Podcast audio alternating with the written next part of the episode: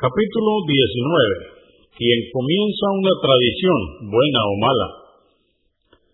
Dice Alá el Altísimo.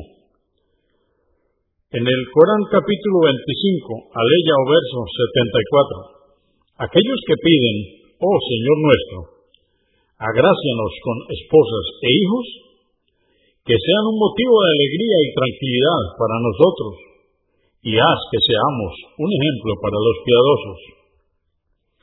En el Corán, en el capítulo 21, verso o aleya 73, dice Alá, el Altísimo, y los establecimos como líderes ejemplares para que guiasen a los hombres por nuestra voluntad. 171. Abu Amr Yadid ibn Abdullah, que Alá esté complacido con él, dijo, comenzábamos el día con el mensajero de Alá, la paz de Dios con él, cuando vino a él una gente casi desnuda y harapienta, con sus espadas al cuello. La mayoría de ellos, o todos ellos, eran de la tribu de Mudar. Cambió el rostro del mensajero de Alá, la paz de Dios con él, por la pobreza que vio en ellos. Entró en su casa y salió para ordenar a Bilal, que Alá esté complacido con él, que llamara a la oración. Y después de rezar, habló a la gente, diciendo,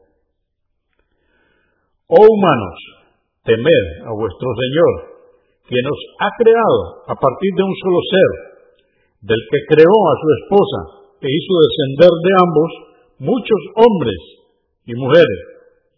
Temed a Alá, en cuyo nombre os reclamáis vuestros derechos y respetad los lazos de parentesco. Por cierto que Alá os observa. Esto está en el Corán, en el capítulo 4, aleya o verso 1. Luego recitó, oh creyentes, temed a Alá y que cada alma considere cuanto ha realizado para el juicio del mañana. Esto está en el Corán, capítulo 59, aleya o verso 18.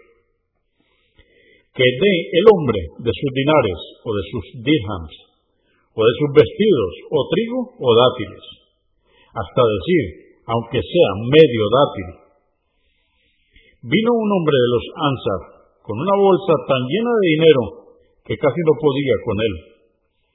Después lo siguió la gente hasta que vi dos montañas de comida y ropa, y entonces vi reducir de alegría el rostro del mensajero de Alá, la paz de Dios con él.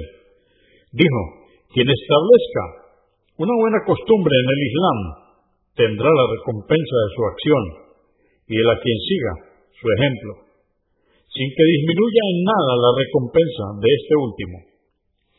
Y quien establezca una mala costumbre en el Islam cargará con el pecado de su acción y de quien siga su ejemplo, sin que disminuya en nada el pecado de este último. Esto está en Muslim 1017.